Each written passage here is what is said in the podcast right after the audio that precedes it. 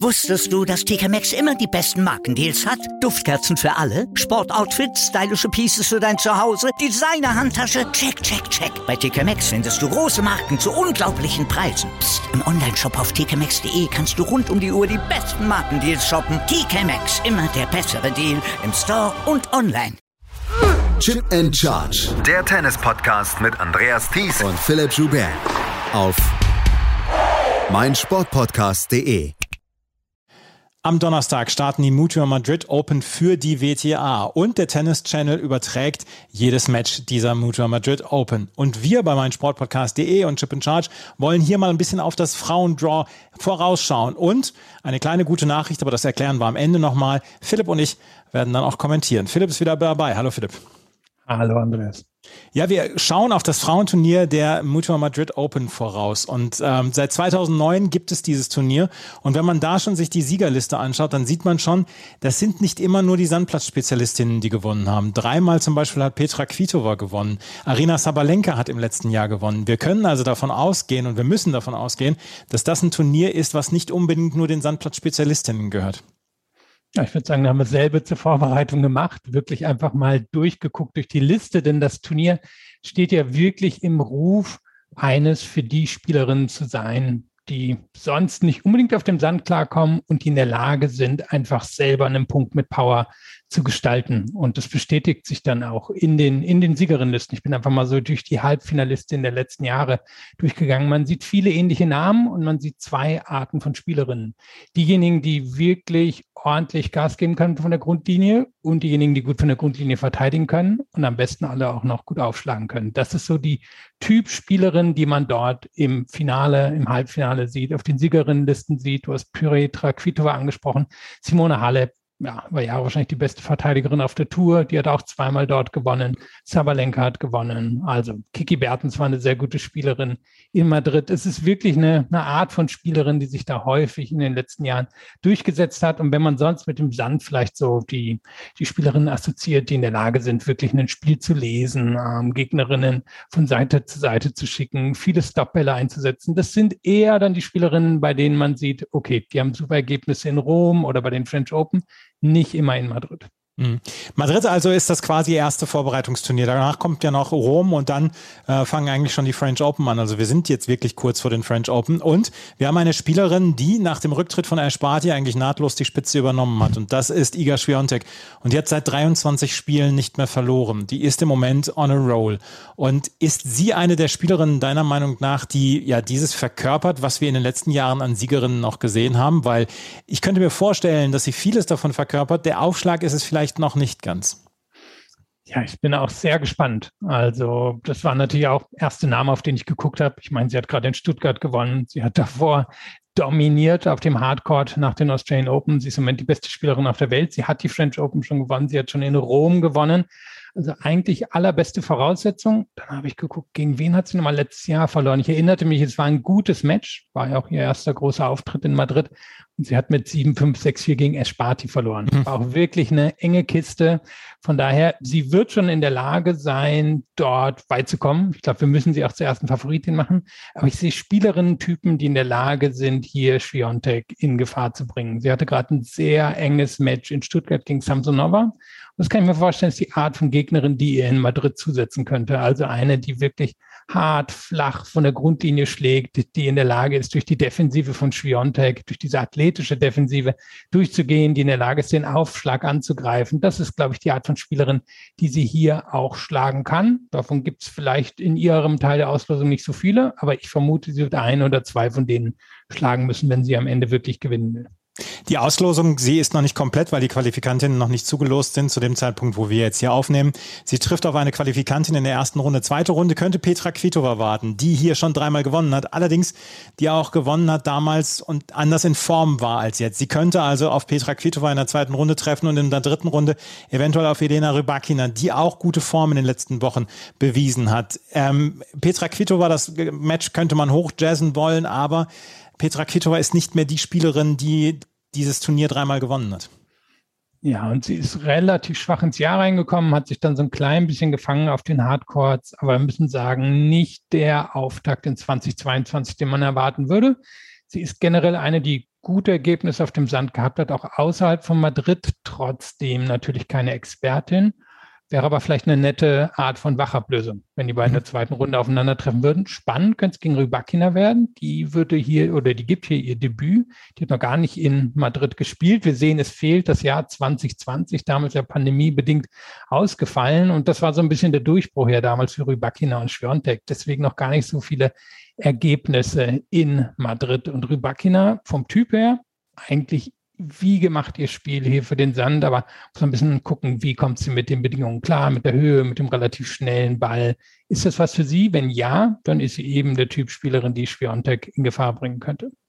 Wir sehen, wenn wir auf die Auslosung gucken, sehen wir, dass der Cut bei ungefähr 50 gelegen hat. Wir erleben unglaublich viele gute Matches in der ersten Runde. Zwei Spielerinnen haben sogar noch abgesagt. Angelique Kerber und Annette Konterweht haben abgesagt. Angelique Kerber unter anderem wegen einer Krankheit. Ist ein bisschen schade, dass wir sie nicht sehen werden in Madrid. Aber dieses Turnier ist schon wirklich exzellent besetzt. Und wenn man sieht, dass eine Spielerin wie Diana Jastremska oder Petra Matic dort in der Qualifikation auftauchen, dann sieht man auch, welches Niveau das ist. Das ist in der ersten Runde schon ein extremes Aufeinandertreffen von vielen guten Spielerinnen. Und wir haben es ja immer gesagt, bei Grand Slam Turnieren können 30 Spielerinnen das Turnier gewinnen. Hier können es fast mehr als 50 Prozent, hat man das Gefühl. Es ist natürlich auch der große Vorteil, den die WTA hat. Mhm. Ihr fehlte in den letzten Jahren abseits von Barty und jetzt vielleicht Schwiontek die eine überragende Spielerin, die alles dominiert hat, wie zwischendrin Serena oder die Big Four bei den Herren. Aber die Tiefe ist unglaublich und es gibt kaum ein schwaches Erstrunden-Match. Von daher das ist sehr beeindruckend und eben, du hast ja, einige der Namen schon aufgezählt, man könnte wirklich fast alle durchgehen und wir hatten dann ja auch noch Barbara Kratschikova, die immer noch nicht spielen kann ja. wegen einer Ellbogenverletzung, die ja auch auf dem Sand immer die Titelverteidigerin der French Open ist und ja. hier auch schon gut gespielt hat. Also da fehlen sogar noch einige Namen, die wir hoffentlich dann in Paris spätestens sehen werden, aber auch so extrem beeindruckend besetzt. Wenn wir mal die ähm, Matches durchgehen, von oben nach unten, Liga Schwerontek, das haben wir jetzt eben besprochen, aber Emma Raducanu trifft zum Beispiel in einem Rematch des, des Billie Jean King Cups auf Theresa Martinschowa. Ähm, Emma Raducanu, die sich jetzt gerade von Torben Beels getrennt hat nach fünf Monaten, das hat mich sehr überrascht. Wir haben Marta Kostjuk gegen Clara Tauson, zwei Spielerinnen, die noch sehr, sehr jung sind und die vielleicht in den nächsten Jahren noch für Aufsehen sorgen können. Wir haben Ayla Tomljanovic gegen Gabinje Muguruza und ein bisschen The Big One Maria Sakkari gegen Madison Keys. Da ist schon, oh, also so viele gute Matches, die wir allein schon in der ersten Runde erleben. Wobei ja hier auch spannend, wir haben jetzt, du hast zwei Spielerinnen genannt, die wirklich überraschend schwache Bilanzen in Madrid haben. Das eine ist Muguruza. Man würde denken, eigentlich ein ziemlich ideales Spiel für Madrid, aber Bilanz sind sieben Teilnahmen, fünf zu sieben. Und ich glaube, bei Kies, da habe ich es mir nicht rausgeschrieben, aber es war sowas wie drei zu acht oder so. Also beide bisher nicht ideal mit den Bedingungen klargekommen, treffen hier auch auf gute Sandplatzspielerinnen, also Zachary, die gegen Kies spielt, eine bisschen bessere Sandplatzspielerin noch als Alja Tomljanovic, aber Potenzial durchaus enge Matches zu werden. Und Muguruza ist wirklich eine, auf die wir natürlich achten müssen, die ja aus die nicht aus Madrid, aber die aus Spanien kommt, aber im Gegensatz mal zu Rafael Nadal noch gar nicht mit den Bedingungen in Madrid klargekommen ist und auch nicht mit dem Druck klargekommen ist. Für mich jedes Mal überraschend, dass sie hier früh rausgeht. Waren noch einige Niederlagen dabei, wo man das nicht annehmen würde. Sie hat jetzt ja länger mit einer Verletzung zu kämpfen gehabt, aber ich würde eigentlich annehmen, dass sie doch eine gute Chance hat, sich hier gegen Tom Janovic durchzusetzen und könnte dann zwar in der zweiten Runde auf Sloan Stevens treffen, die ja hier auch schon mal im Halbfinale stand und eine ehemalige Finalistin bei dem French Open ist. Aber Rafael Nadal brauchte auch damals die Umstellung von blauem Sand auf rotem Sand, bevor er sich so ein bisschen wohlgefühlt hat. Von daher, also ähm, vielleicht ist ja was dieses Jahr möglich, wobei ich es bei, ähm, bei Murusa noch nicht so richtig glaube, weil du hast es gesagt, die war verletzt und ähm, ich könnte mir vorstellen, dass sie noch ein paar Wochen braucht, bis sie dann wieder ähm, da ist. Linda Frovirtova ist zum Beispiel mit einer Wildcard ausgestattet. Da sehen wir dann auch, wer dieses Turnier ausrichtet. IMG, die auch Miami ausrichten, haben dann einer ihrer Spielerinnen dann eine Wildcard gegeben. Die trifft auf eine Qualifikantin.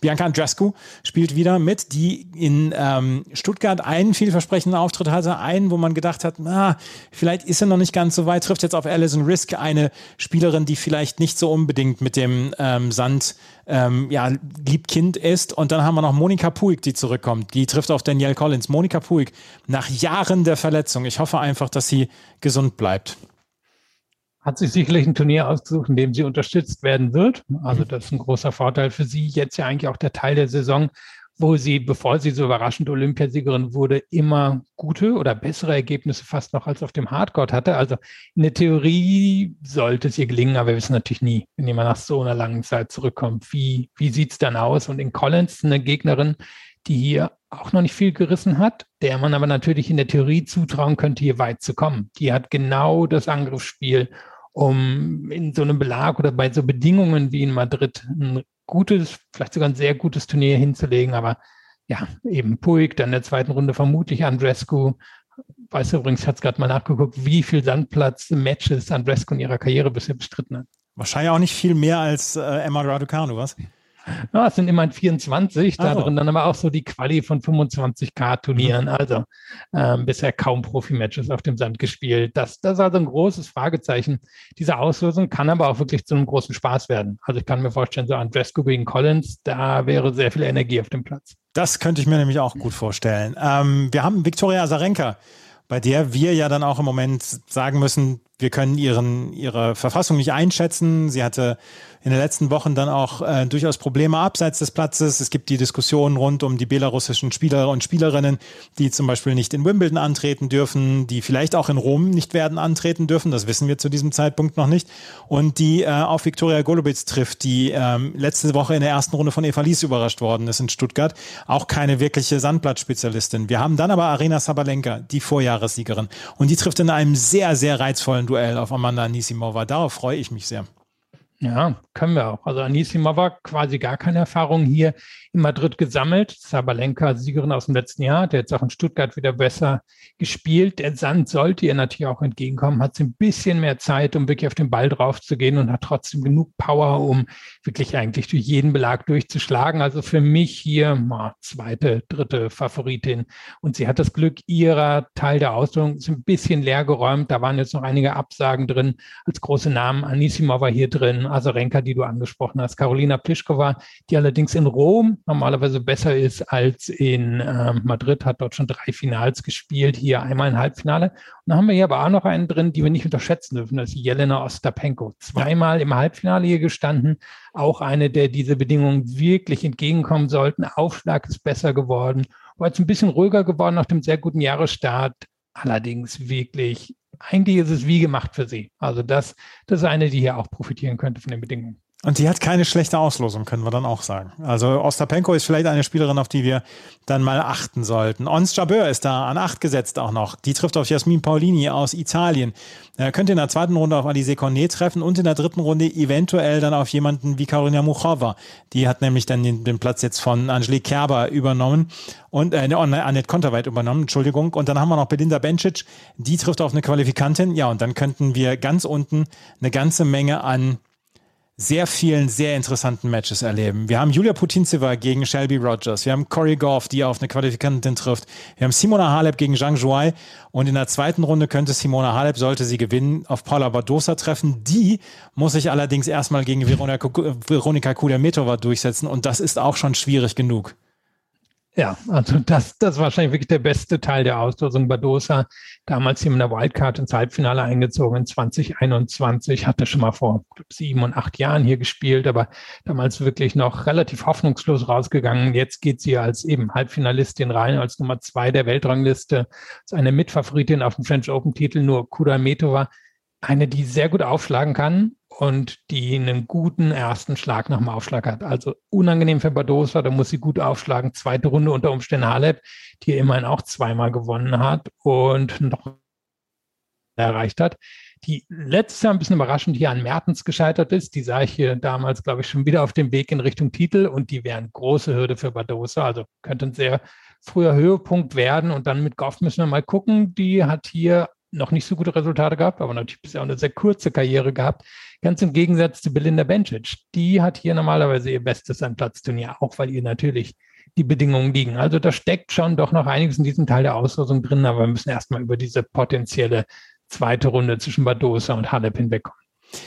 Das ist ein Match, das ich sehen möchte. Äh, ganz ehrlich, da, da wette ich für oder beziehungsweise da drücke ich die Daumen dafür, dass wir dieses Match sehen zwischen Paula Badosa und Simona Halep, weil ich glaube, das könnte ein richtiges Highlight werden dieser, ähm, dieses Turniers.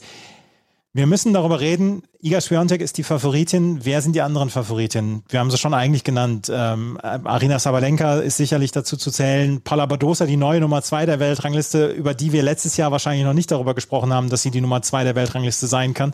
Wir haben, du hast es gerade gesagt, Belinda Bencic, Jelena Ostapenko. Da sind schon einige Spielerinnen dabei, die dann auch einer Iga Swiatek dann äh, das Leben schwer machen können. Und wir müssen darüber sprechen, kann Iga Swiatek das alles so durchziehen? Das frage ich mich halt. Also es wäre erstaunlich, wenn sie in, was wären es, zehn oder elf Tagen hier den nächsten Titel ja. geholt hätte. Irgendwie ist es schwer vorzustellen. Auf der anderen Seite, sie spielt immer ein herausragendes Tennis. Wie gesagt, es gibt einen Typ von Spielerin, die in den letzten Jahren sehr, sehr gut gespielt hat. Schwiontek zählt dazu, Kvitova zählt dazu. In der Theorie zählt jemand wie Muguruza dazu, wenn sie es auch nicht umsetzen kann. Sakari könnte sicherlich mit ihren Waffen in der Theorie auch, die haben wir noch gar nicht erwähnt, Naomi Osaka, die in der Wildcard drin ist die ja hier sicherlich normalerweise ihr bestes Sandplatzturnier haben sollte, nur die ist eben auch wirklich eine Wildcard in ihrem Spiel. Pavlyuchenkova hat hier schon sehr gute Resultate gehabt, Daniel Collins noch nicht, aber der traue ich wirklich viel zu. Und dann Ostapenko, Sabalenka, Badosa, Alep. Also wahrscheinlich kommt die Siegerin aus einer dieser Spielerinnen. Ich wäre schon überrascht, wenn es nicht eine dieser eher Power-Spielerinnen oder sehr guten Verteidigungsspielerinnen wäre. Es gibt auf jeden Fall eine ganze Menge an Gesprächsstoff, die dieses Turnier, das jetzt am Donnerstag ausgetragen wird, bereithält. Und ihr könnt sämtliche Matches dort auf dem Tennis Channel International sehen. tennischannel.com und ähm, dort könnt ihr dann zum Beispiel auch ein Abo abschließen. Und wenn ihr unseren Rabattcode nehmt, ChipCharge20, die, das C jeweils als groß geschrieben, dann könnt ihr auch noch unseren exklusiven Rabatt mit dazu bekommen. Und wenn ihr das, äh, wenn ihr einen Vertrag habt oder ein Abo habt, dann könnt ihr uns auch erleben. Wir werden am Freitag und am Samstag auf dem Tennis Channel die Matches des Center Courts dann übertragen bzw. kommentieren. Am Freitag werden wir drei Matches kommentieren, am Samstag werden es dann zwei Matches sein. Das werden wir dann haben und am Sonntag bzw. am Montagmorgen gibt es dann einen regulären Podcast. Also äh, Abo abschließen vom Tennis Channel International und dann könnt ihr am Freitag und am Samstag dann uns äh, beim Kommentieren zuhören bzw. dann die Matches mit uns zusammenschauen und dieses Turnier verspricht wirklich einiges. Vielen Dank fürs Zuhören, vielen Dank fürs Zusehen hier auf dem Tennis Channel. Bis zum nächsten Mal. Auf Wiederhören. Wusstest du, dass TK Maxx immer die besten Markendeals hat? Duftkerzen für alle, Sportoutfits, stylische Pieces für dein Zuhause, Designer-Handtasche, check, check, check. Bei TK Maxx findest du große Marken zu unglaublichen Preisen. Psst. im Onlineshop auf tkmaxx.de kannst du rund um die Uhr die besten Markendeals shoppen. TK Maxx, immer der bessere Deal im Store und online. Chip and Charge. Der Tennis-Podcast mit Andreas Thies und Philipp Joubert. Auf meinsportpodcast.de